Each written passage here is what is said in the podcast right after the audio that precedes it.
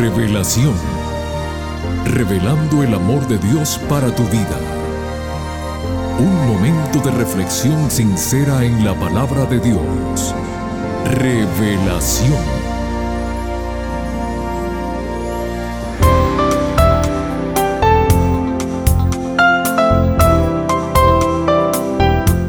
Muy bienvenidos querida familia y amigos del programa Revelación. Los saluda su amigo Noé Álvarez agradeciéndole siempre su fiel sintonía. Agradecemos de manera especial a un grupo de oyentes de Coral Gables en el área de Miami, Florida. Gracias por sus mensajes de aliento. El actor norteamericano Morgan Freeman en uno de sus acápites narrativos nos dice lo siguiente. El silencio y la sonrisa son dos armas muy poderosas. La sonrisa resuelve problemas y el silencio las evita. Amigos queridos, Dios nos hizo con capacidades extraordinarias. También nos ha dotado de dones y habilidades. Si además de ello, como Salomón, le pedimos sabiduría, seremos agentes que ayudaremos a solucionar muchos problemas personales y de otros que también lo necesitan. Dice el salmista, guarda silencio ante Jehová y espera en él. No te alteres con motivo del que prospera en su camino. Salmos 37:7. Con estos pensamientos damos paso a la participación del pastor Homero Salazar, quien nos trae el segundo tema de la serie Perdonar es sanar. El título del mismo es Experimentando el perdón. No cambien el dial que regresamos en unos segundos.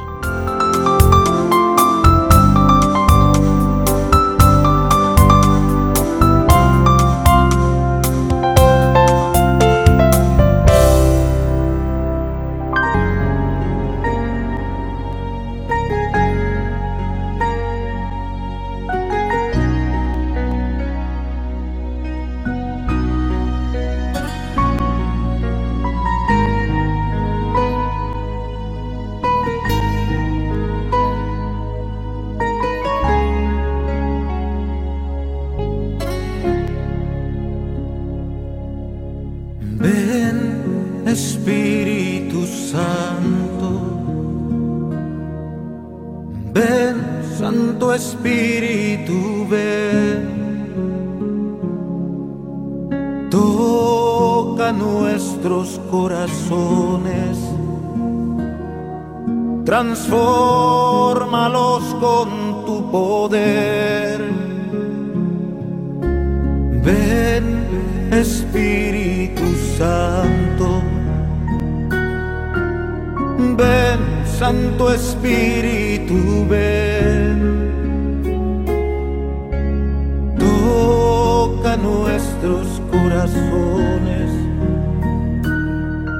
Transfórmalos con tu poder. Quiero descubrir la verdad y no vivir más en la oscuridad. Quiero descubrir la verdad ser luz que nunca deje de brillar.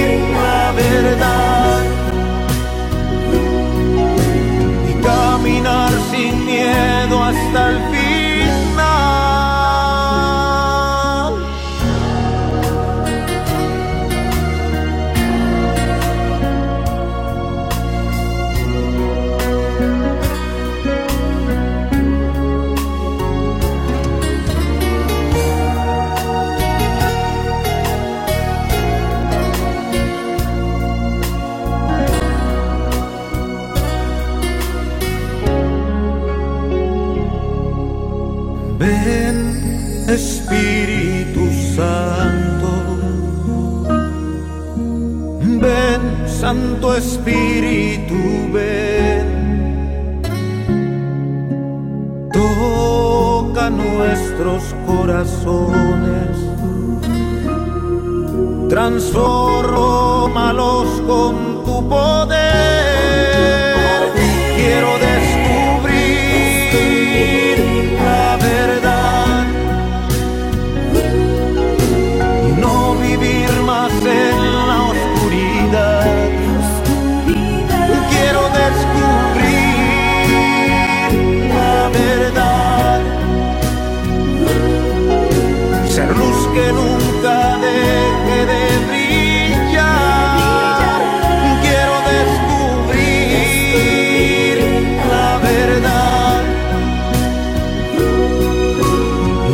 Libre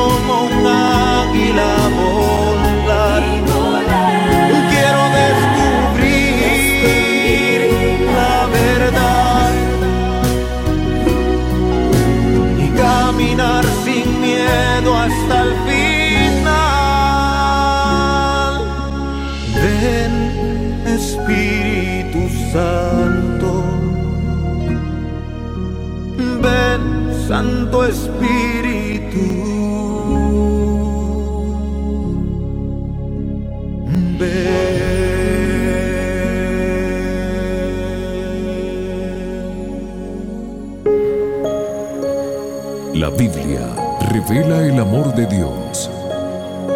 Estudiemos juntos. Hola, hola, ¿qué tal mi gente linda? Aquí su amigo el pastor Homero Salazar saludándoles y agradeciéndoles su precioso tiempo.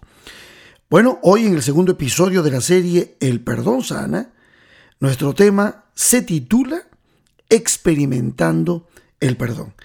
En este episodio vamos a tratar de ver lo que el Espíritu Santo produce en nuestros corazones antes de experimentar de manera personal el perdón divino.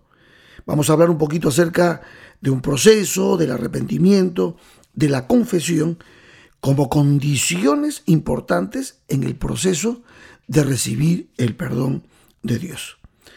Miren, si hay algo que todo ser humano debe entender, es que es imposible salvarnos a nosotros mismos.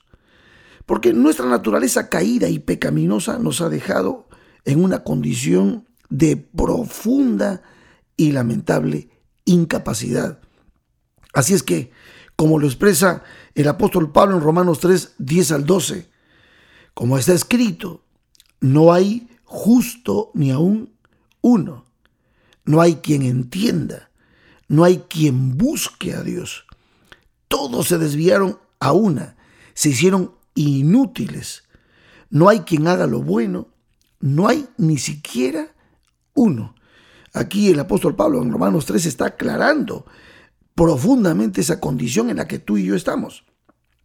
Y en Romanos 3:23, unos versos más adelante, él dice claramente, por cuanto todos pecaron y están destituidos de la gloria de Dios.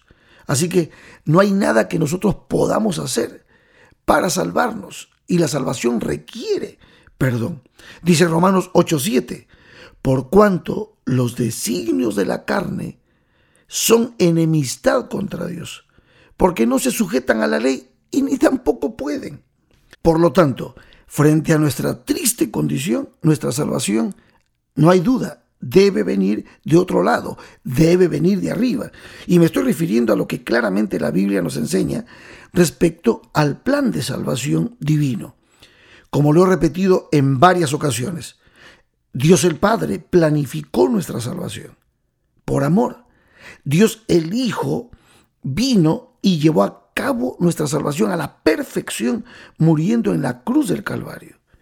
Y Dios el Espíritu Santo la debe completar en nuestros corazones. Esto, esto quiere decir que la divinidad completa, por amor y por gracia, participa de nuestra salvación a través de un plan favorable a todo aquel que lo acepta por fe, que acepta a Dios, que acepta el plan.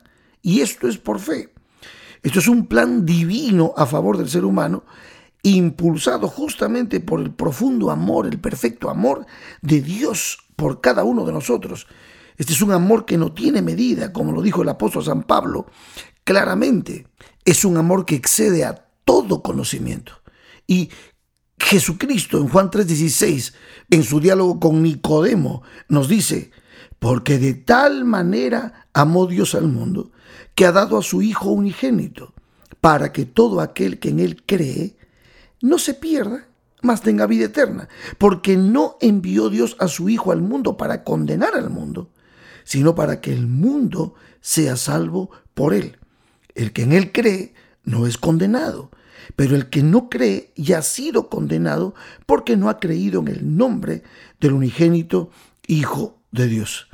Y el apóstol Pedro amplía mucho más todavía. En 1 de Pedro capítulo 1, versos 18 al 20 nos dice, sabiendo que fuisteis rescatados de vuestra vana manera de vivir, la cual recibisteis de vuestros padres, no con cosas corruptibles como oro o plata, sino con la sangre preciosa de Cristo, como de un cordero sin mancha y contaminación. ¿Y qué dice el verso 20? Dice, ya destinado desde antes de la fundación del mundo, pero manifestado en los posteriores tiempos por amor a vosotros, y mediante el cual creéis en Dios, quien le resucitó de los muertos y le ha dado gloria para que vuestra fe y esperanza sean en Dios. Esto nos está mostrando que hubo un plan, Dios tenía un plan por si el hombre se apartaba de él. Y en la condición en la que estamos, ese plan realmente nos viene a nosotros como un regalo divino. Bueno, hasta aquí no solo hemos podido ver nuestra impotencia para salvarnos a nosotros mismos, sino reconocer que nuestro Dios creador nos ofrece también salvación y redención.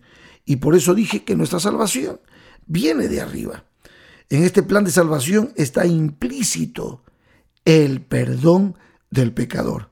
Como lo mencioné en el primer episodio de esta serie, este es justamente el mensaje maravilloso que tiene el Evangelio para nosotros, que Dios nos amó y que Dios está dispuesto a perdonarnos. Y aquí hay todo un proceso que tenemos que aprender, tenemos que entender, y la palabra de Dios lo presenta. Dice Efesios 1.7, en quien tenemos redención por su sangre, el perdón de pecados según las riquezas de su gracia. Y en 2 Corintios 5:19 Pablo nos dice que Dios estaba en Cristo reconciliando consigo al mundo y no tomándoles en cuenta a los hombres sus pecados. Y nos encargó a nosotros la palabra de la reconciliación. Bueno, vamos a entrar ahora a una parte muy importante. ¿Cómo se experimenta el perdón? ¿Cómo? ¿Cuáles son los pasos que nos llevan para experimentar esa gracia maravillosa de Dios? Pues bueno, aquí en esta parte es donde entra la obra del Espíritu Santo. El Espíritu Santo es el gran evangelizador por excelencia. Él es el primer responsable de la evangelización a nuestro mundo caído. Jesús dijo algo muy importante con respecto a la obra del Espíritu Santo. En Juan capítulo 16, versos 7 al 13 dice el Señor, pero yo os digo la verdad, os conviene que yo me vaya, porque si no me fuera, el consolador no vendría a vosotros, mas si me fuere, os lo enviaré. Y cuando Él venga, convencerá al mundo de pecado, de justicia y de juicio. Y aquí aclara en el verso 9, de pecado por cuanto no creen en mí, de justicia por cuanto voy al Padre y no me veréis más, y de juicio por cuanto el príncipe de este mundo ha sido ya juzgado. En el verso 12 dice, aún tengo muchas cosas que deciros, pero ahora no las podéis sobrellevar. Pero cuando venga el Espíritu de verdad, Él os guiará a toda la verdad, porque no hablará por su propia cuenta, sino que hablará todo lo que oyere y os hará saber las cosas que habrán de venir. Esto nos muestra a nosotros realmente que cuando Dios planificó nuestra salvación, cada uno de ellos, Padre, Hijo y Espíritu Santo, tienen una obra maravillosa que hacer a favor nuestro. Bueno, es el Espíritu Santo quien entonces convence al pecador de su condición y su necesidad de perdón y salvación. A esta experiencia se le da un nombre, es la experiencia de la conversión. La podemos llamar también el nuevo nacimiento, que es el comienzo de la vida espiritual. La conversión es la obra del Espíritu Santo y es la conversión la que produce un cambio en el ser humano de actitud hacia Dios. Es que la conversión crea una nueva capacidad para conocer a Dios. Y en esta obra, si el Espíritu Santo no actúa en nosotros, la conversión sencillamente es imposible. Y tú te preguntarás, ¿por qué? Pues mira lo que dice el apóstol Pablo en 1 Corintios 2.14. Pero el hombre natural no percibe las cosas que son del Espíritu de Dios, porque para él son locura y no las puede entender, porque se han de discernir espiritualmente. Por lo tanto, es el Espíritu Santo el que nos convence de pecado, de justicia y de juicio. Él es el que crea las oportunidades de entrar en contacto con Cristo y su plan de salvación, el plan que Dios nos ofrece a través de Jesús. Si tuviéramos que explicar entonces la obra del Espíritu Santo en nosotros por medio de unos pasos, sería más o menos así. Fíjense, el Espíritu Santo produce en nosotros el deseo de algo mejor, o sea, tal vez no descubramos en esa primera parte una conexión con Dios, pero Dios a través del Espíritu Santo está colocando en nosotros un deseo de algo mejor. El segundo paso es empezamos a percibir aquello que es lo mejor a través del estudio de la palabra de Dios, de la predicación de algún predicador o de alguna canción, hay algo que va explicándonos el plan de salvación. Lo mejor justamente es la palabra de Dios. Y aquí es donde vamos aprendiendo acerca del plan de Dios. El tercer paso es que vamos entendiendo, teniendo una convicción de nuestra condición. Es aquel momento en que quedamos convencidos de nuestra condición caída y no solamente de nuestra conducta pecaminosa. Nos damos cuenta de cuán poco habíamos valorado a Dios antes y reconocemos que hemos vivido separados de Dios. Aquí, en este punto, es cuando vemos nuestra condición desesperada y nos damos cuenta de la necesidad que tenemos de salvación.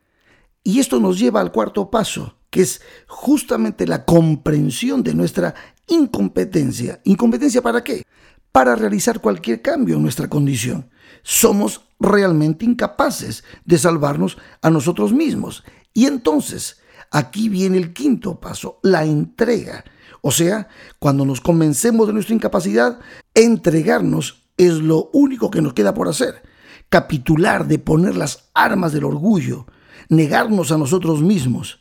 Y ustedes pueden recordar que esta parte ya la estudiamos en la serie pasada titulada Depender de Dios. Dijimos que allí es Cristo Jesús quien nos guía hacia la entrega total. Y aquí es donde entra el arrepentimiento. El Espíritu Santo que nos está guiando, que nos está apoyando, que nos está llevando hacia conocimiento del plan de salvación, Él mismo también nos regala el arrepentimiento.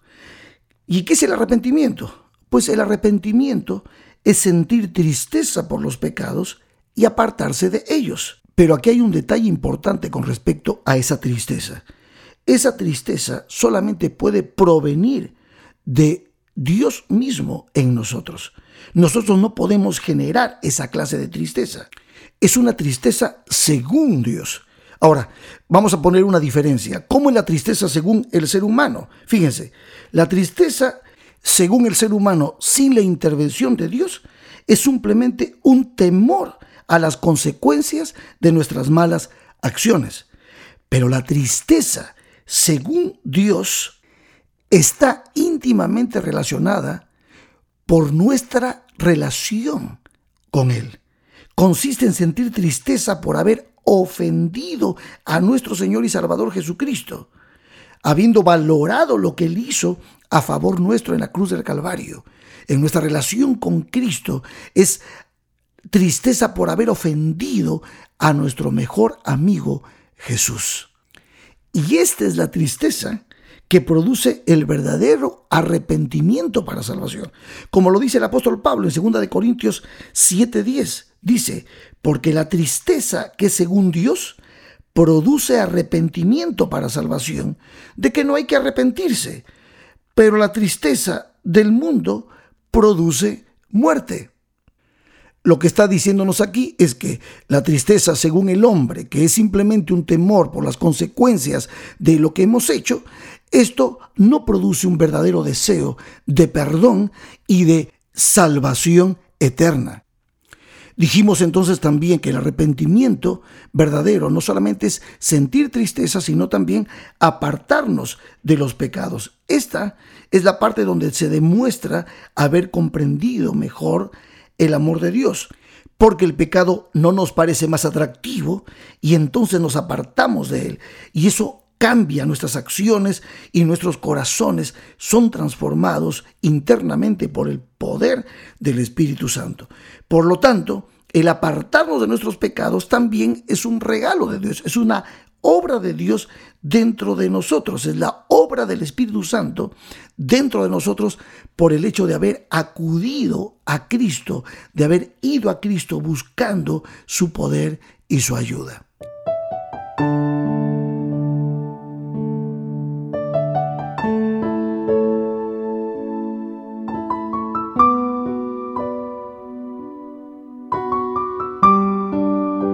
Amigos queridos, todo esto nos está indicando que el arrepentimiento precede al perdón, se produce antes de recibir el perdón. Pero hay un punto más que el Espíritu Santo produce en nosotros cuando estamos arrepentidos y es la confesión. Dice Proverbios 28:13, el que encubre su pecado no prosperará, mas el que los confiesa y se aparta, alcanzará misericordia. Obviamente esa misericordia tiene que ver con el perdón. Por lo tanto, el arrepentimiento y la confesión preceden al perdón. Todo pecado debe ser confesado a Dios, porque todo pecado es una transgresión a su ley. Y debo aclarar algo, esa confesión debe ser hecha directamente a Dios y en secreto. Bueno, esto no impide que se confíe la falta de alguna persona de confianza para recibir consejo o ánimo, pero estas confidencias no son necesarias para la obtención del perdón divino.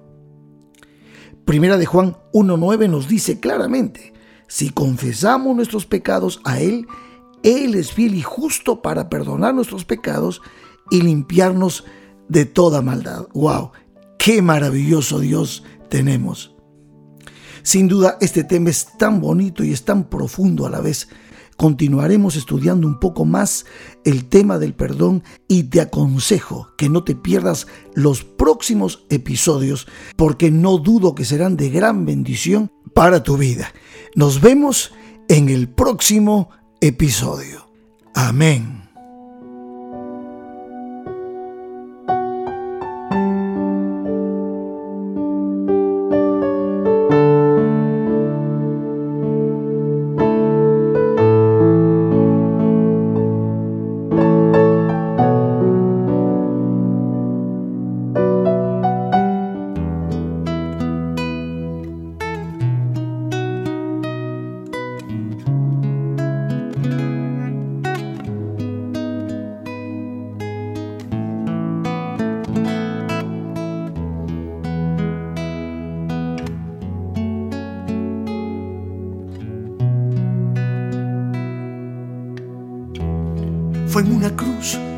Jesús murió por mí.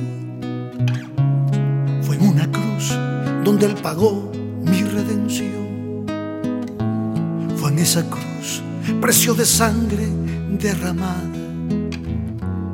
Y por Jesús tengo mi deuda cancelada.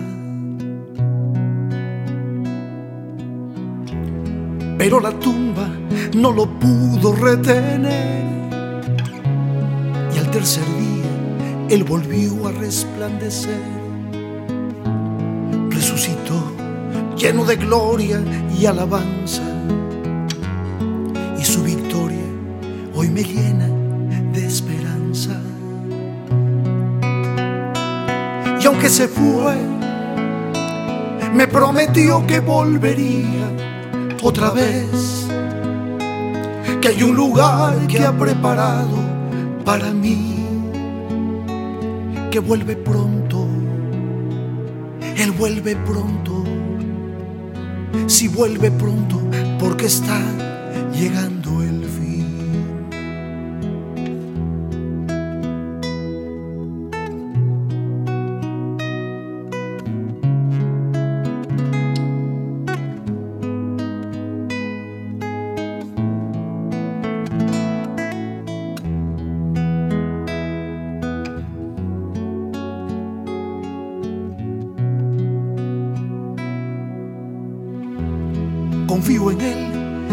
que su promesa es fiel.